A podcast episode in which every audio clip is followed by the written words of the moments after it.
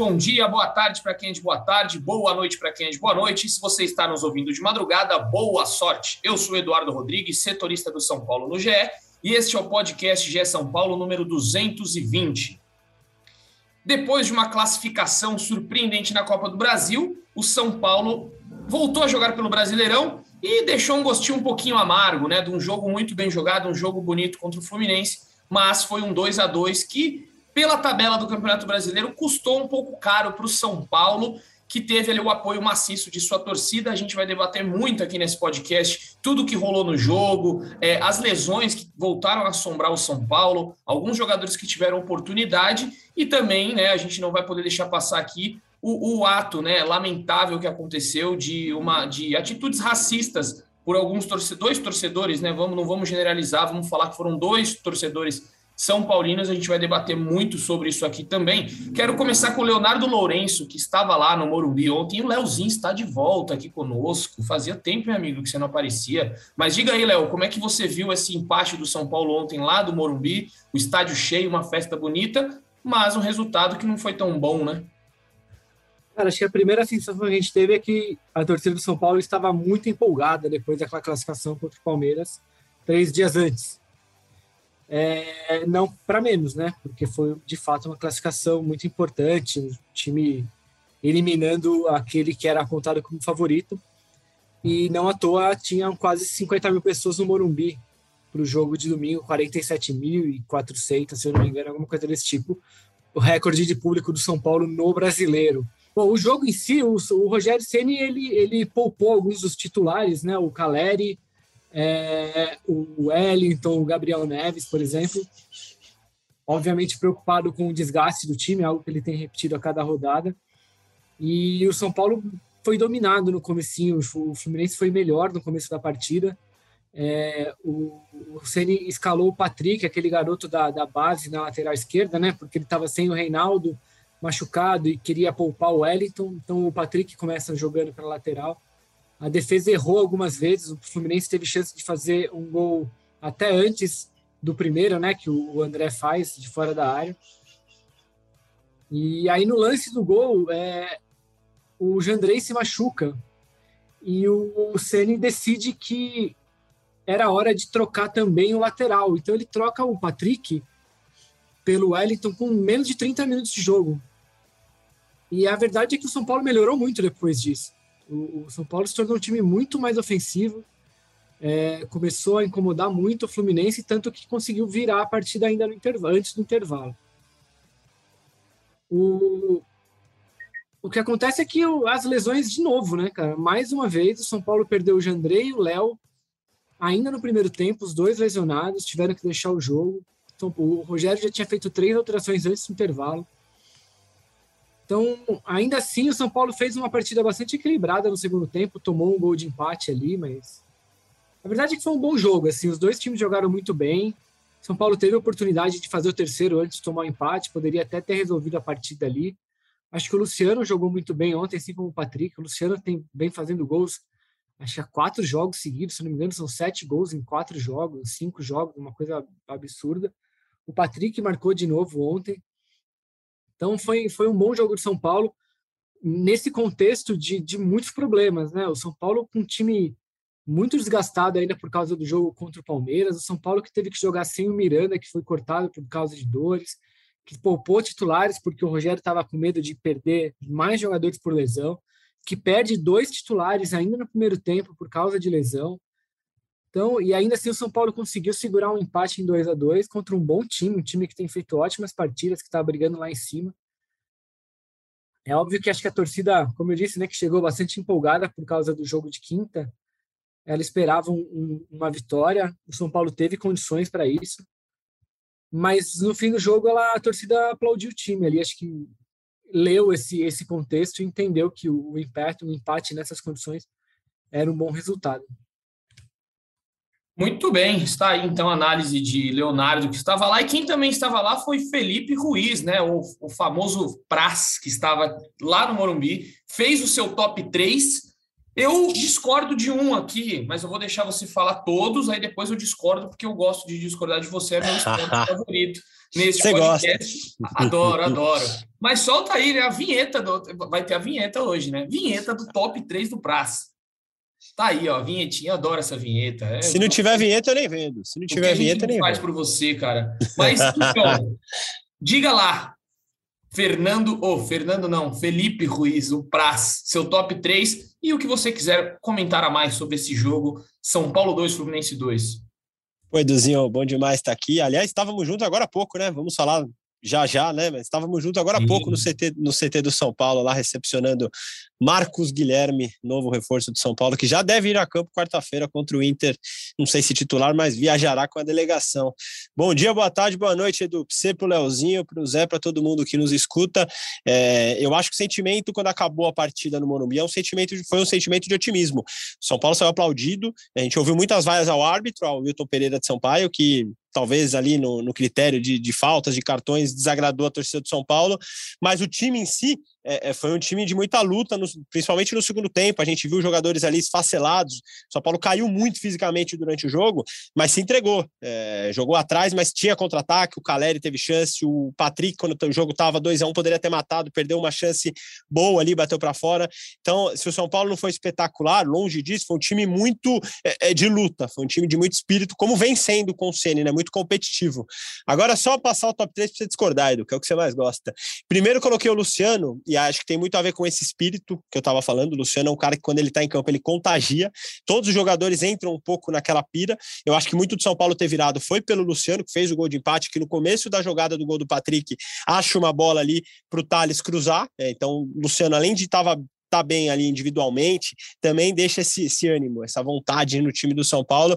E como o Léo falou, sete gols nos últimos cinco jogos, um número impressionante. Aí lembra aquele Luciano da era de início. Segundo o Patrick, foi até eleito o melhor em campo pela transmissão da Globo. Patrick é impressionante a força que ele tem, como ele protege a bola. Quando ele tá pela esquerda ali, quando ele consegue pôr na frente, é muito difícil qualquer jogador chegar nele. Em terceiro, Pablo Maia. Acho que o Pablo Maia vem reencontrando bom futebol. Ontem ele deu uma virada, como você gosta, Edu, e os boleiros falam, deu aquela fatiada para o Wellington na esquerda, impressionante, assim. Um dos lances é, é, mais bonitos de um volante no campeonato que não seja gol, assim, muito bonito, e o Wellington domina meio errado e o Natan rouba dele. Mas acho que o Pablo Maia vem se reencontrando. No negativo, coloquei o Éder como o pior é, em campo, e aí acho que o Éder tá devendo muito futebol desde que chegou ao São Paulo, não só essa temporada, mas considerando também a temporada passada. O Patrick, aí o lateral esquerdo, que o Ceni falou bastante sobre ele na coletiva. O Patrick, é, assim, individualmente talvez nem tenha ido mal, não tem um grande erro crasso dele, mas ele estava meio que perdido nos ajustes de marcação, quando que ele ia fazer pressão, quando que ele ia recuar. É, então você sentia dentro do Morumbi ali, né, vem do jogo de cima ali, de onde a gente vê, que ele estava meio fora, meio deslocado do time do São Paulo como um todo. E acho que isso pesou para o Ceni colocar o Wellington, além do Wellington chegar mais na frente, que é o que o Ceni falou na coletiva que queria. E em terceiro, o Thales Costa. Não achei o Thales Costa tão mal, mas achei que ele estava errando alguns passes no meio. Estava meio impreciso ali e fez duas faltas na entrada da área que o Fluminense não aproveitou. Mas então, assim, acho, acho que o Thales participa bastante do jogo, mas ainda tem que ajustar principalmente os passes ali. Cornete, cornete. Minha, minha, corneta só é pelo último aí, né? Thales Costa, pô, deu, deu assistência pro, pro segundo gol do Verdade. São Paulo. Você tá pegando o, no pé do Thales Costa desde a semana passada já. Eu tô de olho em você. Teve um amigo que me mandou isso. Teve um amigo que falou, cara, você, foi uma você boa gosta? assistência, cara. Foi, foi linda. O Patrick, foi bonito. O Patrick tava se enfiando no meio dos três ou quatro. É. É. Ele contou com o desvio. O passe chegou direitinho. Foi, foi ele contou com o desvio, mas foi um bom passe. Tem um amigo que mandou, você tá pegando um pé. Contou com o desvio. Não, mas você acha que o cara, o gol do Thales não, não, sabia que a bola ia desviar em alguém? Cara? É, deu só desvio. também, ele não falou ah, nada. Você tá pegando no pé do menino, Praz. Para com isso, cara. É, eu, eu, acho, eu, eu acho, falei aqui, Léo, eu acho que o Thales tem futuro, acho que vai ser importante pro São Paulo, mas acho que ele erra muito passe. Um jogador na posição dele não pode errar. A bola do Léo, que muita gente acha que é só erro do Léo, o, o Thales dá um passe na fogueira pro Léo, dá um passe difícil. E aí o Léo fica meio na dúvida se vai dominar ou não, e a bola sobra pro cano ali de frente. Ah, não, mas ali, acho mas que... ali por. Não, não, não. O Léo não podia ter Acho que não? Fez, não, não eu, te, de eu, também acho que ele tinha que o Léo tava em outro planeta, é. ele tava viajando. Eu acho que ele tinha que dar, ter dado um bico na bola. Acho que talvez até seja o, o erro maior dele, mas acho que o passe do Thales também não foi muito bom, não. Não, lá, você tá pegando o pé do menino, cara. Eu vou, eu vou mandar no Twitter do Thales, arroba Thales Costa, é isso? Já Deixa eu só falar rapidinho. O, o Praz falou sobre o, o juiz ter sido vaiado. É, foi, foi uma vaia que dividiu com os aplausos da torcida. mas foi porque no final do jogo teve um lance de que do pênalti, né? pênalti, porque teve uma bola que tocou na mão do Manuel Praz. Exatamente, na mão do Manuel, dele mesmo. E, e, aí todo mundo pediu VAR, tal, o Rogério ficou indignado, tal. Foi bem no finalzinho do jogo e a torcida lembrou disso quando acabou. É, o VAR, pelo que eu entendi, até checou e não deu nada. E não pareceu pênalti mesmo. O Manuel estava com a mão, parecia bem colada no corpo ali. É. Mas foi, foi por isso, principalmente. Muito bem, então tá aí. Você que está nos ouvindo, faça suas análises e cornetem Felipe Ruiz aí também, se vocês Pode acham cornetar. vale. Mas, enfim, e vou, vou colocar na nossa roda aqui, né, José Edgar de Matos, que está ali quietinho, esperando para falar, está até com a cara séria, cara de poucos amigos, José Edgar, hoje. Talvez não tenha aí é, dormido tão bem, Zé. Você dormiu bem hoje, Zé? Não tô, tô preocupado com essa sua cara. Dormi bem, dormi ah, bem, então, Edu. Tá. Tudo bem então, com você, cara? Tudo certo. Eu queria te perguntar, então, Zé, sobre os desfalques do São Paulo. Como é que você tem visto é, esse, esse momento do São Paulo com tantas lesões, com tantas baixas? A coisa está ficando meio complicada para a sequência da temporada aí, né, Zé? Sem dúvida. Primeiramente, né, bom dia, boa tarde, boa noite, boa madrugada para você, para o Léo, para o Praz, para o Lucas Garbelotto, que está aqui nos bastidores, e para todo São Paulino e São Paulina que nos escuta em mais uma edição de podcast. Bom, eu costumeiramente falo neste espaço que o elenco do São Paulo é curto e principalmente é desequilibrado, né? Eu acho que desequilibrado foi a palavra que eu mais utilizei para falar do elenco de São Paulo.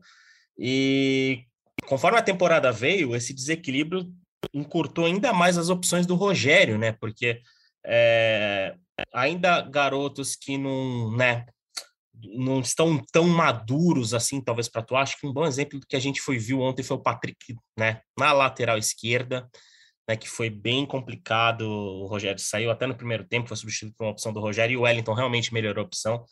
E, e o Rogério está tendo que trabalhar com o que tem, porque as opções estão cada vez mais escassas, as lesões estão aparecendo, né? Daqui a, acho que daqui a pouco a gente pode passar um boletinzinho atualizado do Léo e do, do Jandrei, né? Na, da representação dessa, dessa segunda-feira. Mas o Rogério está tendo que trabalhar muito com o que tem e está tendo que rodar o elenco conforme, dando minutos de descanso da, da, da, da, pior maneira possível. Por exemplo, é, em condições normais, dificilmente o Caleri começaria no banco de reservas o jogo de ontem contra o Fluminense, por exemplo. Né? Mas se não descansar, uma hora vai estourar, que, por exemplo, é o caso do Léo, né? Que, que precisou ser substituído no primeiro tempo. Então, é um elenco extremamente curto e o São Paulo vai ter que trabalhar com muita criatividade nessa janela de transferência para reforçar um pouco isso. Os problemas de lesão né, estão melhorando um pouco, a gente já viu o Andrés Colorado no banco de reservas, né? Mas mesmo assim são, são poucas opções que o Rogério tem para esse nível competitivo e para principalmente brigar por três competições como o São Paulo está no momento. E, e, falar bem a verdade, São Paulo deu muito azar também, né? Porque foram quatro jogadores que passaram por cirurgia nessa temporada. É raro um número tão elevado quanto né, o, o São Paulo teve de 2022 teve. Então, o Rogério e a diretoria têm que ser simplesmente criativos. Né? O Rogério, basicamente, ele não escala mais por uma opção tática, por uma opção técnica. Muitas vezes ele tem escalado simplesmente por opção física. E vai ser assim por algumas semanas até voltar todo mundo. Mas ao mesmo tempo em que alguns estão voltando, outros acabam se machucando né, diante da, da dura sequência. Tanto que a gente está gravando esse podcast né, nesta segunda-feira, dia 18, e na quarta-feira, São Paulo já. Amanhã o São Paulo já viaja para Porto Alegre para pegar o Internacional na quarta. E no fim de semana, no sábado, já tem jogo em casa de novo. Então, é um calendário muito curto, muito apertado, que é natural que os atletas vão estourar enquanto outros se recuperem. O São Paulo vai ter que depender e o Rogério vai ter que depender muito da sorte nesse período para não ter mais problemas físicos, porque senão a competitividade desse São Paulo, que já era mais curta em virtude do desequilíbrio do elenco, vai se tornar ainda menos competitivo. É isso aí, Zé. Então, o São Paulo com inúmeras dificuldades no mercado, é, no mercado não, né? No eu já estou com a cabeça no mercado já, porque a gente tem muita coisa para conversar sobre o mercado, mas com muitas dificuldades aí no seu departamento médico. E como o Zé já levantou a bola, é, nessa manhã a gente teve, na tarde, na verdade, né, que foi uma da tarde, a gente teve a possibilidade de ir ao CT da Barra Funda, por isso que no começo aqui do podcast o Felipe Ruiz disse que estávamos há pouco lá, porque teve a apresentação do Marcos Guilherme e também teve um treino que o, Ceni foi bacana dessa vez. Essa segunda-feira ele estava de bom humor e liberou ali 40 minutinhos para a gente acompanhar a atividade dos reservas, os titulares, né, aqueles que jogaram mais, na verdade, é, no último domingo fizeram um trabalho regenerativo, depois foram para o campo, e aí, como o Zé adiantou aí, o Léo, né, tem um edema, um edema no posterior da coxa, então, o edema, só para você entender, torcedor, não é uma lesão. O São Paulo explica que é o início, é quase o início de uma lesão, é uma é, um desgaste. Então, se ele ficar um pouco mais, vamos supor que ele jogue aí mais uns dois jogos, provavelmente estouraria. Então, eu acredito que o Léo não viaje para o jogo contra o Inter, acho muito difícil.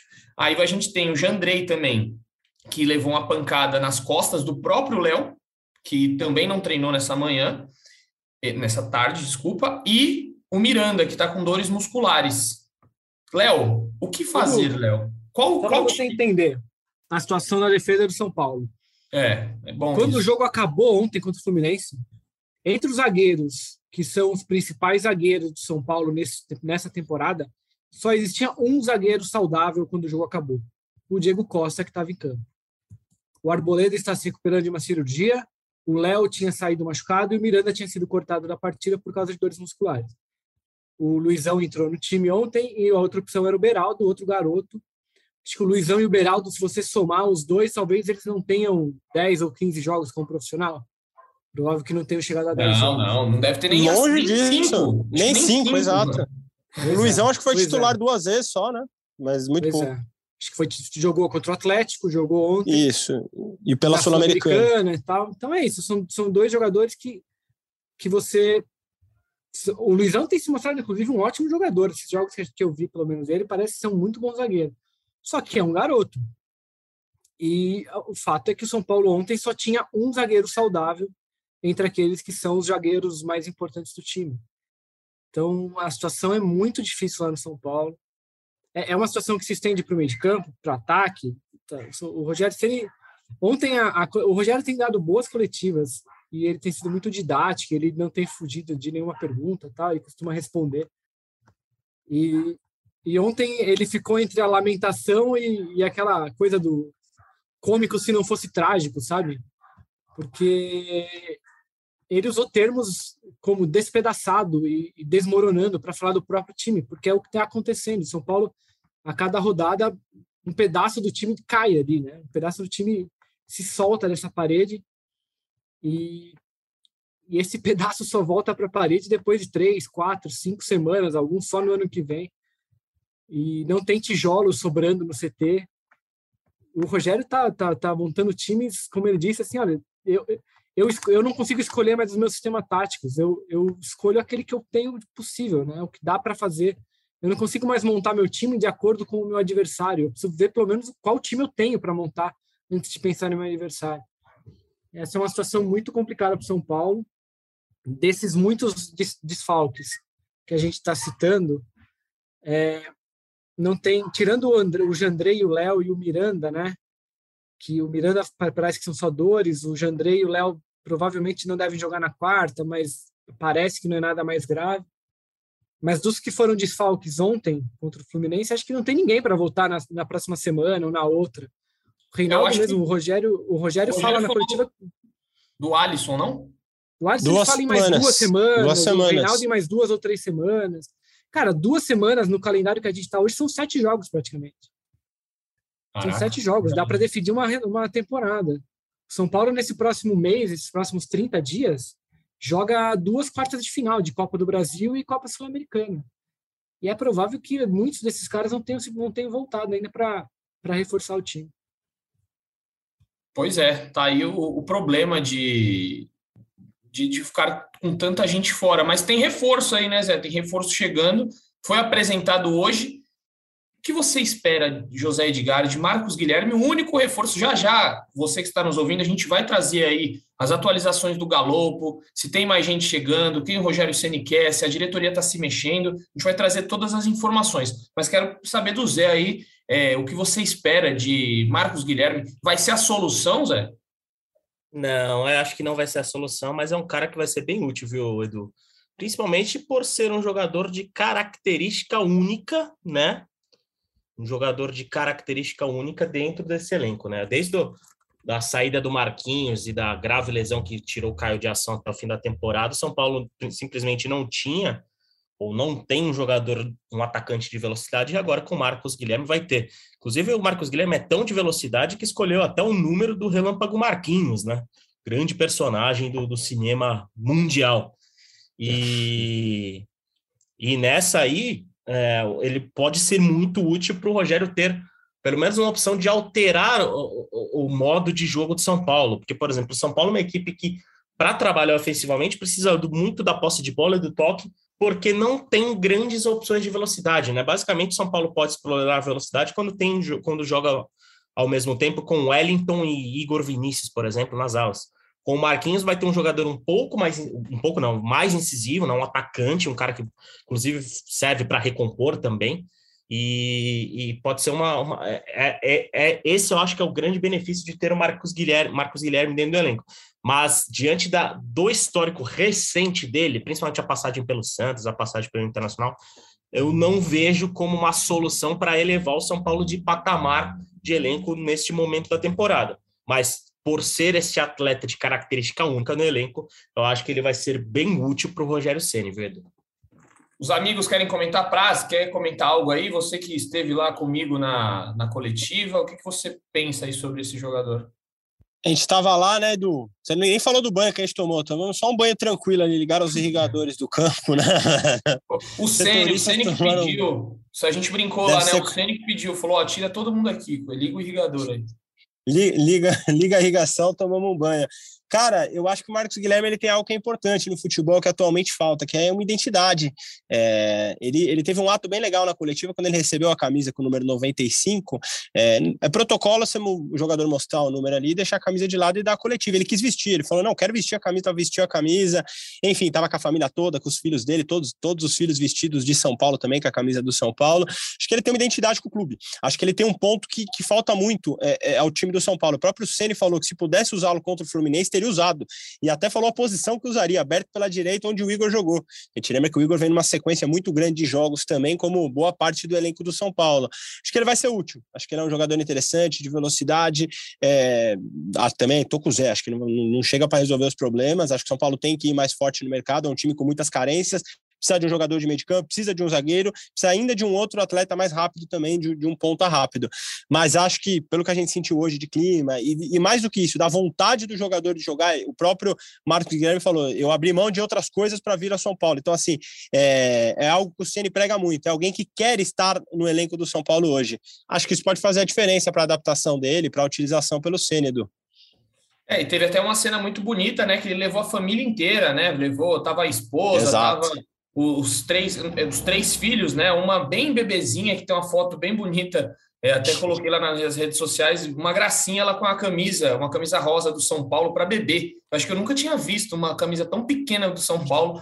Eu achei, achei bacana o Prazo aí que tá feliz com quando fala sobre camisas do São Paulo, mas depois é papo para outro. Assim, é, depois a gente fala aqui em off para os amigos, porque foi é muito bom a história. Mas enfim, vamos seguindo aqui, porque eu quero saber, Léo, já que a gente falou do Marcos Guilherme, só para é, deixar o torcedor ciente aí que ele deve ser regularizado entre essa segunda e a terça. Faltam alguns documentos, pelo que o São Paulo me disse é, é agora de manhã ali no CT. Faltam alguns documentos para ele ser registrado no BID e ele pode jogar na quarta-feira. Vai depender do Rogério Ceni se ele estiver no BID da CBF. Então tem que sair entre hoje ou amanhã se eu não me engano, 24 horas antes do jogo, né? Ele tem que ser registrado. Então, o São Paulo não teme que ele não vai estar inscrito, não deve sair hoje, pelo que eu soube, deve sair só amanhã. E quarta-feira vai depender do Rogério Agora, na coletiva. Oi? Não, não, o cara tá lá duas semanas e ainda é. tá faltando algum documento. Exatamente, foi o que eu pensei na o hora. Tá lá, faz duas semanas que ele já chegou, tá treinando, tá faltando documento, não é possível. Exatamente, eu pensei a mesma coisa quando me disseram. Não é possível. O cara já pagou quase o primeiro aluguel dele em São Paulo e ainda tá faltando documento, né, Léo? faltando documento. Então, é, expectativa aí. Então, São Paulo não teme que ele vai ficar de fora e ele disse na coletiva, né? Estou à disposição, estou treinando bem. Se o Ceni quiser me colocar, vamos, vamos com tudo, que é o ex-clube ex dele, né? Ele conhece bem o Beira Rio. E aí, passando à frente, Léo, quero saber aí como é que estão as negociações por Juliano Galopo, porque o São Paulo tá meio enroscado, né? Vai, não vai, tá para sair. Como é que tá essa, o termômetro de Juliano Galo e as condições para o argentino de 23 anos chegar ao tricolor? Vamos lá. O que eu ouvi de um dirigente hoje? Ele acha que vai sair. Então, há otimismo entre os dirigentes do São Paulo de que o negócio vai acontecer. É... Então, acho que a torcida pode aguardar que o São Paulo é, deve contratar esse jogador, porque há otimismo nos dirigentes que costumam ser um pouco mais cautelosos, ainda mais numa negociação que aparentemente é, é, envolve valores muito altos. Então, o que me falaram é que ainda não aconteceu, mas vai acontecer. Isso porque o nosso colega lá na Argentina, o Merlo, o César Merlo, que é um jornalista que tem muitas fontes de mercado, tal, ele costuma twittar sobre transferências. Hoje ele publicou que o negócio já estava fechado em 8 milhões de dólares é, mas eu, pelo menos conversando com, com dirigentes de São Paulo hoje, é, eles colocaram um pouquinho o pé no freio, ainda não, não aconteceu, mas deve acontecer, e os valores, segundo eles, são menores do que esse, né, Du? A gente conseguiu apurar que seriam em torno de 6 milhões de dólares, que também não é pouco.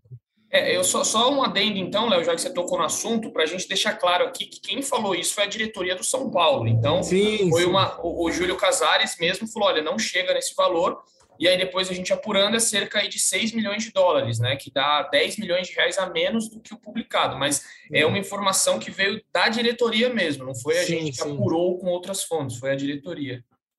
E aí é isso, assim, a diretoria já vem tratando desse caso mais abertamente, né? O próprio Rogério, na coletiva ontem, já fez comentários sobre o jogador, já explicou quais são as referências que ele recebeu, disse, inclusive, de que quando lhe foi passado, ele já aprovou a contratação desse atleta, né? Do ponto de vista técnico, óbvio. Então, acho que é uma situação que já é, é quando ela chega nesse ponto é porque o negócio já está bem avançado. É, o problema é sempre dinheiro, né? Quem tem pouco dinheiro está sempre enroscado quando tem que gastar, né?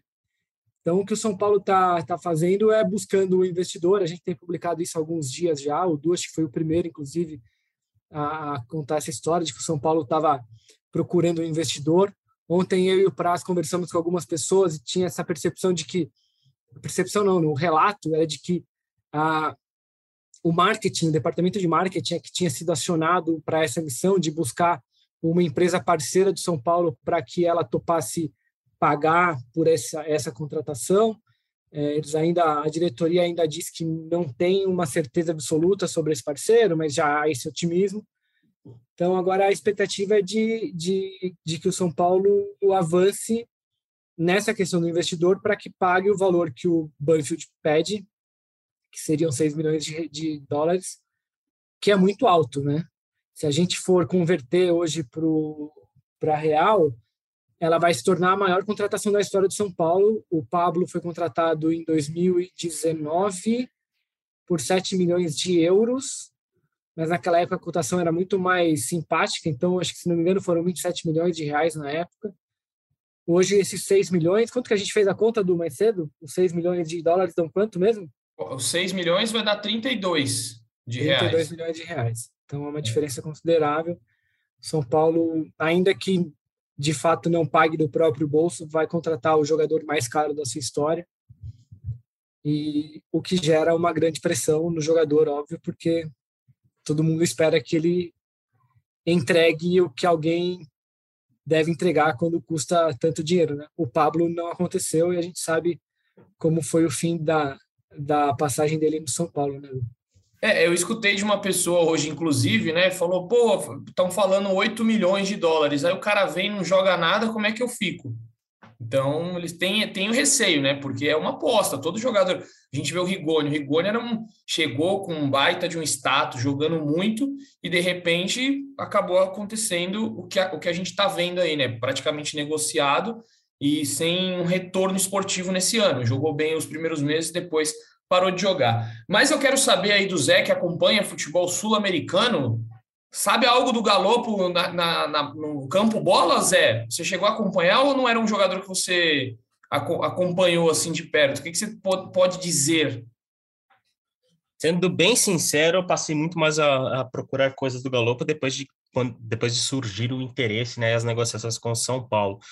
É, mas eu, eu, eu, lembro de ter acompanhado 180, é, 90 minutos do Galopo contra o Santos, né? Pela, pela Copa Sul-Americana.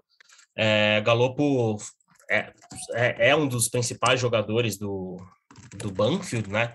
E é um cara que tem uma característica de ser um meio-campo versátil, que agrada muito o Rogério Ceni, que o Rogério, inclusive, tinha esse desejo de contar com um meio-campo ainda mais versátil, né? Exemplo, ele recebeu o Andrés Colorado, que é um segundo volante, que tentou jogar, o Rogério tentou escalar como primeiro em algum momento, não deu muito certo, né? e também está fora por muito tempo com lesão, mas o Galo um cara que consegue transitar nas três fases de meio-campo, ele consegue ser um, um, já jogou de 5, já jogou de 8 e também já conseguiu ser aquele cara de aproximação de 10 e ele tem tido mais sucesso com uma função mais ofensiva no meio campo, né? Tanto que são 27 jogos na atual temporada e oito gols dele com a camisa do Banfield. Então é um jogador de aproximação, é aquele meio campista que pode, que pisa na área também, que dá assistências, para vocês terem noção.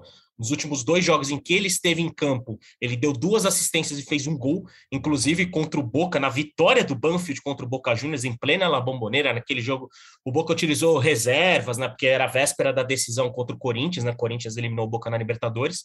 O Galopo deu, fez um gol e deu uma assistência naquela partida em plena La Bombonera. Então, é um jogador que está em ascensão no futebol argentino, é um jogador que talvez seja um pouco velho para dar aquele passo de ir para o futebol europeu, né? São 23 anos de idade já o que a gente está vendo cada vez mais esses jogadores sul-americanos saírem mais cedo, mas é um jogador que tem feito uma boa temporada né, no, no, no, no Banfield. E principalmente por ser esse meio campista de aproximação, esse meio campista de finalização, e é algo que o Rogério quer contar no elenco. E que seria um reforço que nesse sentido seria bem importante, um jogador um pouco mais versátil, um jogador de aproximação que poderia colaborar nos, nas duas fases do jogo, né, tanto na defensiva quanto na ofensiva.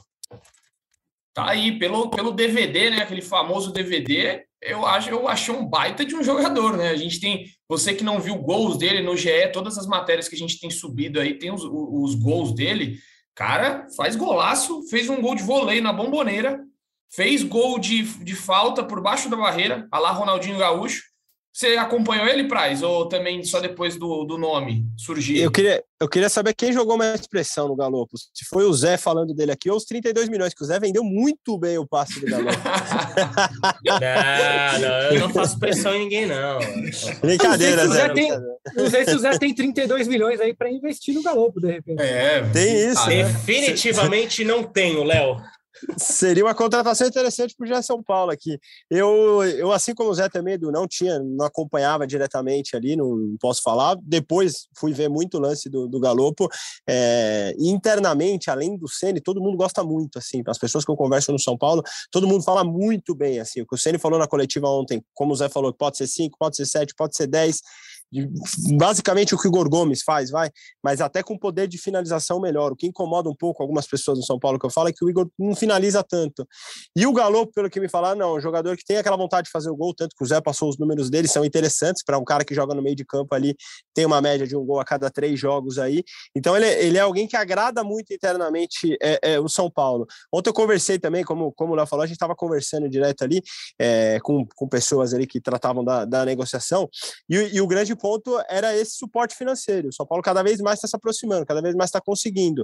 Não é os 8 milhões, então o São Paulo encaminha uma contratação que, pô, para a temporada, pensando em ajuste de elenco, era o que o Ceni queria, alguém no meio dinâmico ali, né? É, eu tô Agora... um pouco. Hum. Não, não, vai lá, depois eu. Depois eu... Não, já que tocou nesse valor, mesmo se for 6 milhões de dólares, eu, eu não, não, entendo muito São Paulo assim no quesito fechar a conta. A conta do São Paulo nunca fecha.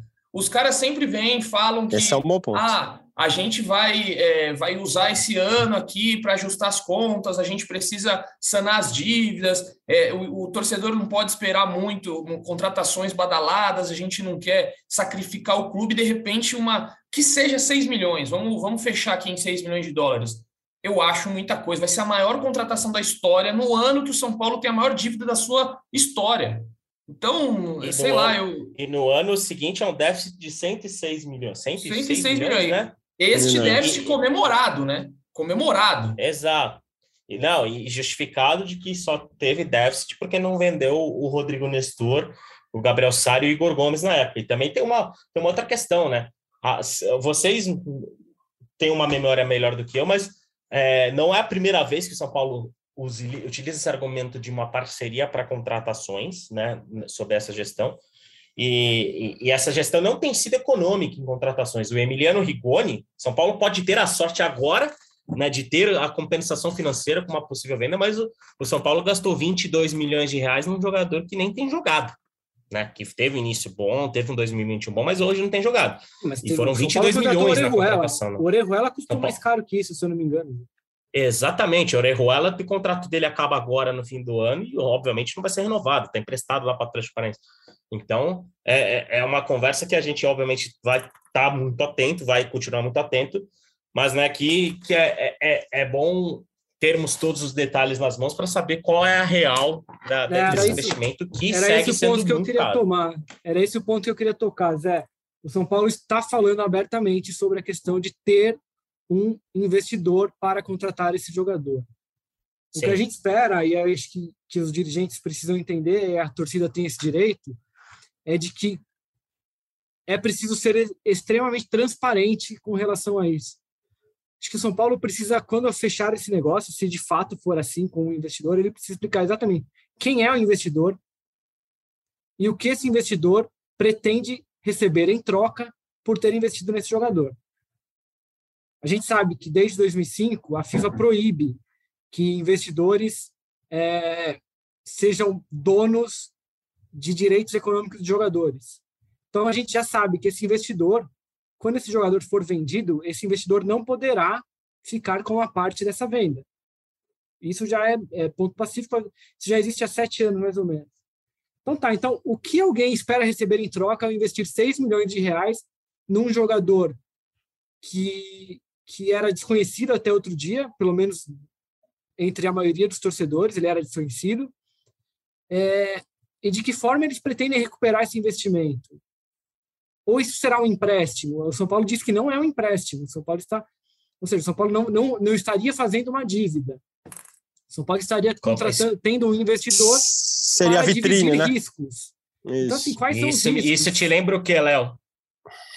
Pois que, é, foi vendido por empréstimo primeiro e, de, e, na verdade, foi 100% dos direitos econômicos para São Paulo. Gabriel Neves, né? Gabriel Neves, exato. Pois São Paulo é, é muito pouco transparente, né? Vocês falaram do Rigoni, o São Paulo nunca é, é, anunciou o valor oficial do Rigoni. A gente só descobriu no balanço que tinha custado 22 milhões. Quando o São Paulo traz o Rigoni, verdade, não só é, o, o Rigoni, o Rigoni foram a, a, algumas, algumas reportagens publicaram valores que Menores. o São Paulo jamais é, negou que eram metade do valor que, metade. que a gente descobriu no balanço.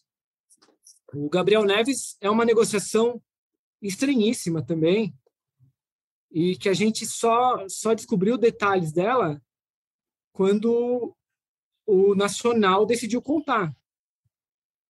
Então, eu espero, e, e acho que é, é importante que os dirigentes saibam disso, que a torcida tem o direito de saber quem é que está investindo e como essa, esse investidor, que a gente, que pelo menos dizem para a gente que não é uma pessoa física, seria uma empresa, o que ela espera ganhar com isso, porque é o São Paulo, são milhões de torcedores.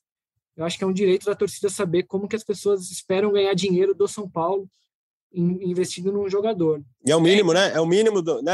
Só para fechar, é o mínimo que se espera de uma gestão que antes de assumir o São Paulo se dizia transparente, se dizia, aliás, que iria pregar a transparência no São Paulo, né? Só isso. É, vamos é, ver o desenrolar. É, não, não. O, a gente vai lembrar que o Júlio prometia é, divulgação de balancetes trimestrais, e isso nunca Exato. aconteceu. A gente, eu, eu, lembro que no ano passado, depois de muito cobrar, acho que em setembro ou outubro, eles decidiram publicar os balancetes dos, dos trimestres anteriores, também não voltaram a publicar mais nada. Então, assim, é, e é, e o que o Prazo falou assim: a campanha foi uma pregação por transparência, e a gente ainda não vê é, eu acho que esse é um, é um momento para o São Paulo demonstrar isso. É, vamos ver aí, né? Porque da última vez que a gente falou investidor no São Paulo foi com Daniel Alves e a gente viu o que aconteceu. O São Paulo não conseguiu os investidores é, e aí virou a bola de neve que é hoje, paga 400 mil reais por mês para o jogador. O Corinthians. O Corinthians trouxe o Paulinho com a promessa foi. de que uma empresa ia pagar o salário você imagina, a gente, eu não sei exatamente quanto o Paulinho ganha, mas eu não consigo imaginar que seja nada muito baixo. E até onde a gente sabe, essa empresa jamais pagou o Corinthians, um centavo que sequer. O negócio foi parar nos tribunais. E Mas antes o Paulinho foi lá, fez um Huawei, chegou de caminhão no Parque São Jorge, e os caras simplesmente largaram e foram embora. Então, não sei, eu sempre tenho, fico um pé atrás.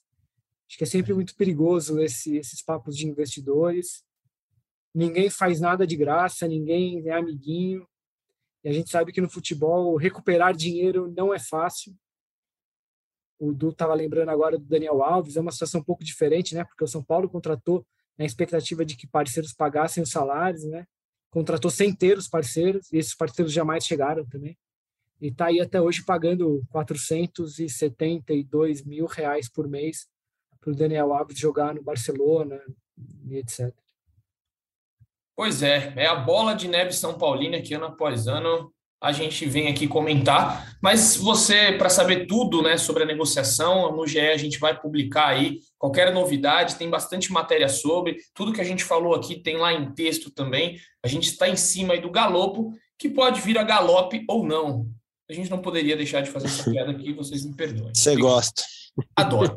Mas só para a gente não passar batido aqui, eu acho que vale é, falar sobre. É, eu queria. É um tema chato, né? Da gente vir aqui de novo comentar, mas queria saber dos amigos aí que estiveram. Confesso que não estava tanto nessa apuração, estava de folga, mas teve casos de racismo no Morumbi e a gente não pode deixar passar batido o que aconteceu. Acho que o Leozinho, né? Leozinho que está mais a, a, par do assunto aí, Leozinho, traz um, um, as atualizações para a gente. Aí o caso já está na polícia. É, o Praz é. falou com o advogado hoje, né, Praz? Também, se você quiser, depois que o Léo falar e imitar também, fiquem à vontade. Pois é, Du, foram ontem à noite circulou um vídeo de um, de um torcedor do Fluminense que postou nas próprias no próprio perfil um torcedor de São Paulo imitando um macaco na direção dele. Era um gesto para mim bastante claro. E até é curioso que dois policiais, dois ou três policiais militares passam no momento ali e eles, no momento, eles simplesmente afastam esse torcedor racista. Eles não. Bom, eles deveriam ter prendido o cara em flagrante, como diz a lei, mas diz a polícia que eles não repararam no gesto, tal, etc. Sei lá, dá até para discutir isso, mas fato é que o cara fez um gesto racista em direção ao torcedor do Fluminense e acho que ainda ontem, no começo da manhã de hoje, um novo vídeo circulou com um torcedor diferente, fazendo o mesmo gesto ridículo é, na direção da torcida do Fluminense. Então, são dois os torcedores de São Paulo nesse ato lamentável e criminoso. É, a Polícia Civil de São Paulo instaurou um, um inquérito nesta manhã para investigar o caso. Eu conversei com o delegado César Saad até pouco tempo atrás. Ele ainda não tinha a identificação desses torcedores mas aí o prazo conta melhor. Pelo menos um deles resolveu se apresentar diretamente à polícia, provavelmente assustado com a repercussão do caso. É, é, e ele se apresentou a uma delegacia e acho que pelo menos até agora, enquanto conversamos aqui, não temos outra novidade, né, Praz? Como é que foi? Exatamente, Leozinho. O torcedor que, que é identificado chama Ricardo. É, eu conversei, bati um papo com o Lucas Duarte, que é o, o advogado que está representando. É, como você falou, provavelmente está assustado, enfim, está tá todo preocupado com tudo que aconteceu. E aí ele se apresentou no 34 DP, que é ali na Vila Sônia, próximo ao Morumbi. É, e o que o advogado alega, eu não falei com ele, obviamente falei com o advogado, e o que o advogado alega é que ele estaria fazendo um sinal de força ali e não imitando o macaco. Agora as cenas são muito claras, né?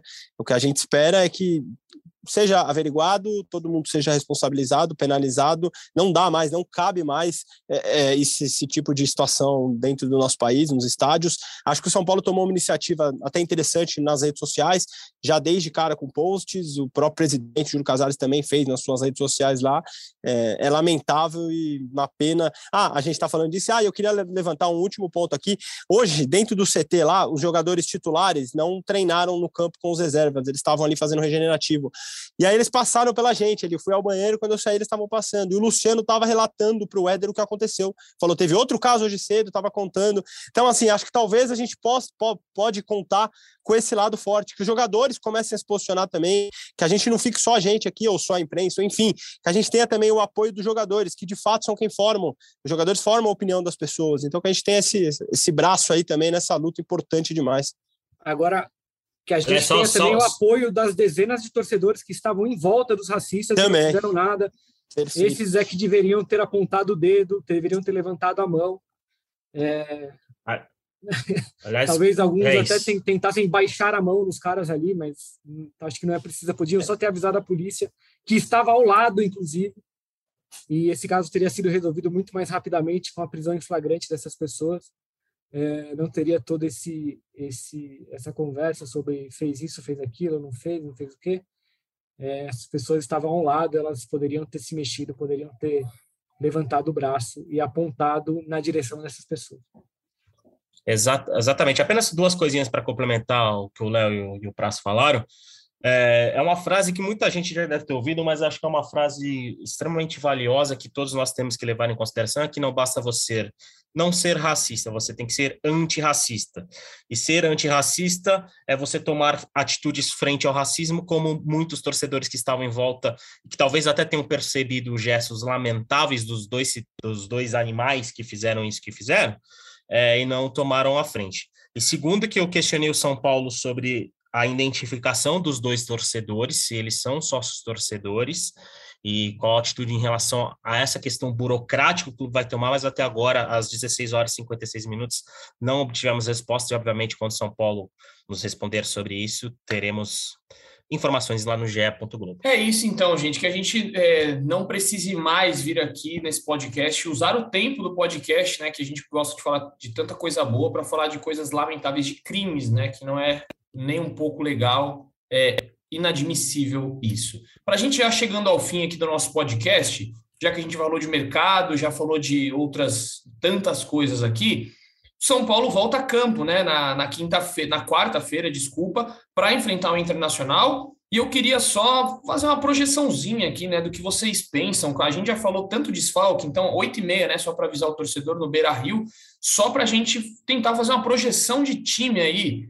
Não tem Léo, não tem Miranda, não tem possivelmente Miranda, não tem é, Patrick, Caleri, os dois estão suspensos, não vai ter. Enfim, se a gente for falar a lista aqui, é uma lista enorme.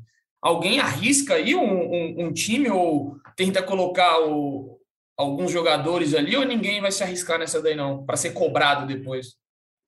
Vamos lá, vamos lá, vamos, o vamos, é que sempre dá tempo de mais alguém machucar, né, cara? Exato, exato. É, tem tempo.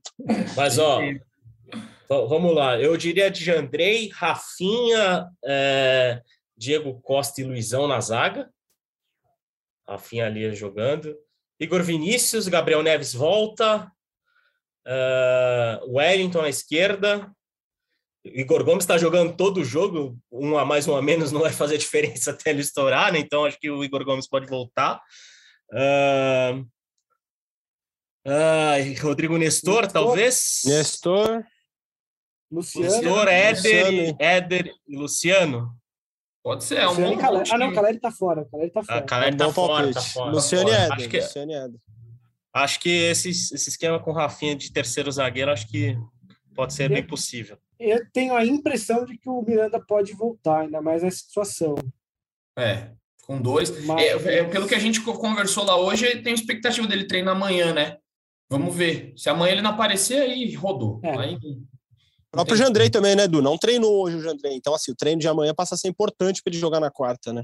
Aliás... o, Thiago, o Thiago Couto, vocês acham que vai, vai dar, dar conta do recado aí? Ou... É, foi, uma, foi, a pergunta a do Léo pro, pro Rogério.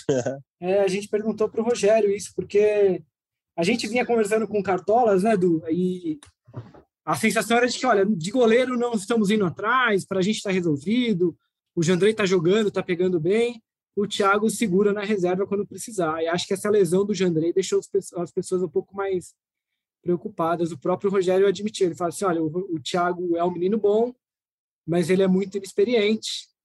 E aí ele termina assim, ele, aí que ele fala, fala tem muita gente procurando goleiro, mas não é fácil encontrar goleiro. E aí ele até termina a resposta dele falando algo do tipo, olha, precisa contratar goleiro? Precisa. A gente vai contratar? Não sei as condições. Então, assim, acho que o Rogério sabe que precisa, mas acho que as prioridades são outras ali. Mas, pelo menos, era, era, é uma admissão que a gente não ouvia, assim. O, o pessoal tá, tá pode ser que eles corram atrás de um goleiro, porque acho que essa lesão do Jandrei... Assim, se não tem o Jandrei, joga o Thiago e o Yang ao reserva. O Thiago deve ter cinco partidas como profissional. O Yang acabou de subir da copinha. Então, para jogar no Beira Rio, sabe? É complicado. Assim, por, por melhores que eles sejam, melhores goleiros que eles sejam, é uma situação que, que qualquer técnico ficaria preocupado de colocar garotos numa situação como essa. É, e hoje lá no treino de hoje estava treinando Ro Kennedy, né? Ro Kennedy estava, era o terceiro goleiro, então estava o Young, Thiago Couto e Ro Kennedy, que tem sido bem aproveitado nos treinos aí, inclusive já foi é, para alguns jogos fazer aquecimento ali. Então o Kennedy é o quarto goleiro aí na, na, na sucessão. É, vamos, vamos acompanhar. Chegando ao fim aqui, só antes de passar para vocês darem as considerações de vocês, uma curtinha que a gente lá no, no, no, CT a gente conseguiu também de notícia é que o São Paulo vai usar parte do dinheiro da venda do Gabriel Sara para pagar os atrasados é, dos jogadores, né? Que tem aqueles atrasados de dívidas lá de trás ainda pelo São Paulo, que é, durante a pandemia cortou parte do salário, tem alguns direitos de imagem de alguns jogadores também que não foram pagos. Então o São Paulo pretende pegar parte daqueles 60 milhões de reais para pagar é, esses atrasados dos jogadores, o São Paulo diz, pelo menos é, é o discurso, de que não vai ser usado esse dinheiro para contratação de jogadores. Por isso que no Galopo aí estão tentando esse investidor. Só essa curtinha aqui. E eu me despeço de vocês. É, deixa o seu, a sua consideração final aí, meu amigo. Obrigado aí mais uma vez. Obrigado, Edu. Boa viagem para o senhor, que estará em Porto Alegre acompanhando São Paulo. Minha, minha consideração final vai para. Um, só, lembra só dele? Só, uma coisa, vai estar um frio, rapaz. Eu entrei 10 graus amanhã, vai estar gostoso. Você vai, vai levar aquele gorrinho que você comprou lá no Peru, em Juliaca. Tenho certeza que você vai aparecer com aquele gorrinho pra gente. Gorrinho de Juliaca. É Imagina o Twitter do Edu, cara, essa semana cheio de foto dele de gol. Eu vai vou até deixar de seguir. Não, vai ter, vai ter chefe dizendo que. Eu não quero ver isso. Ô, Léo, vai ter chefe dizendo que o Edu vai, foi para Boituva também. Ah, vai, exato. A blusa tá guardadinha ali. Com certeza. Mas uh, só uma última rapidinha, aquele momento, lembra dele?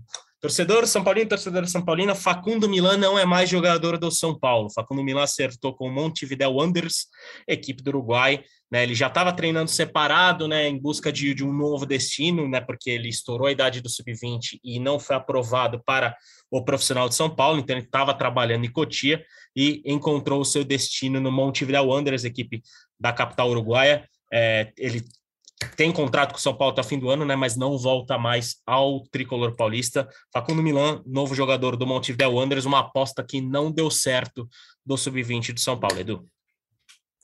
É isso, que, que decepção, em Facundo Milan, Afe Maria. Sem comentários. Vamos lá, Felipe Ruiz Praza, aquele abraço, deixe sua consideração meu amigo. Aquele abraço, Eduzinho. É, duas considerações rápidas. A primeira é bom demais voltar ao CT, né? 119 dias depois. A última vez que a gente tinha frequentado o CT do São Paulo havia sido em março, é, ainda na semana da, da, das quartas de final do Paulistão. A gente foi numa segunda-feira, o Rafinha deu coletivo, o São Paulo goleou o São Bernardo numa terça, 4 a 1 A gente voltou hoje, Marcos Guilherme, reencontramos profissionais de imprensa ali. Puta, bom demais esse clima aqui. Começa a virar rotina, que a gente vence esse vírus. E a segunda delas, rapidamente, também, como é bom ver um belo jogo de futebol, né? São Paulo e Fluminense fizeram uma belíssima partida com alternativas, idas e vindas, hora um time mais equado para jogar no contra-ataque, hora o outro, Fluminense com mais posse no geral, mas um belo jogo, que isso vire rotina também cada vez mais, técnicos que, com ideias, que queiram, enfim, impor seu ritmo de jogo, sua forma de, de atuar. Foi bom, foi bom acompanhar essa partida domingão no Morumbi, Edu. Aquele abraço para todo mundo que nos ouviu. Muito bem, Praz, muito obrigado aí. Realmente foi um jogo agradável. Estava de folga, mas assisti. Foi realmente um jogo muito bom. E por fim, ele, né? Leonardo Lourenço, como é bom ter o Leozinho aqui, né? Leozinho, às vezes ele desaparece, mas às vezes ele reaparece das cinzas. Hoje esteve aqui, foi muito bom o papo, Léo. Obrigado. Volte sempre, viu? A casa é sua também. Cara, obrigado. Sempre, sempre bom estar com vocês, cara. Sou muito fã de vocês. Eu tô brincando, eu não vou deixar de seguir no Twitter, porque você só traz notícias boas sobre São Paulo, cara. Só, só notícias boas. E eu quero ficar não... sabendo de tudo. A minha consideração final é que eu vou sair correndo daqui para buscar o Miguel na escola. O Miguel que hoje me perguntou o que é podcast. E depois que eu expliquei para ele, ele falou Aí. que quer participar. Então, na Boa. próxima vez, a gente bota o Miguel para participar. De novo, de novo. Teve de participação novo. especial do Miguel nesse espaço. Já. Ele Exato. que fala mais que o rádio, cara. Então, se prepara. Boa, Leozinho. Obrigado a todos aí que nos ouviram que é fã assíduo desse podcast. Voltaremos aqui na quinta-feira para trazer tudo sobre Internacional e São Paulo. Como a gente sempre diz aqui, um beijo no coração e um abraço na alma de cada um de vocês. Valeu!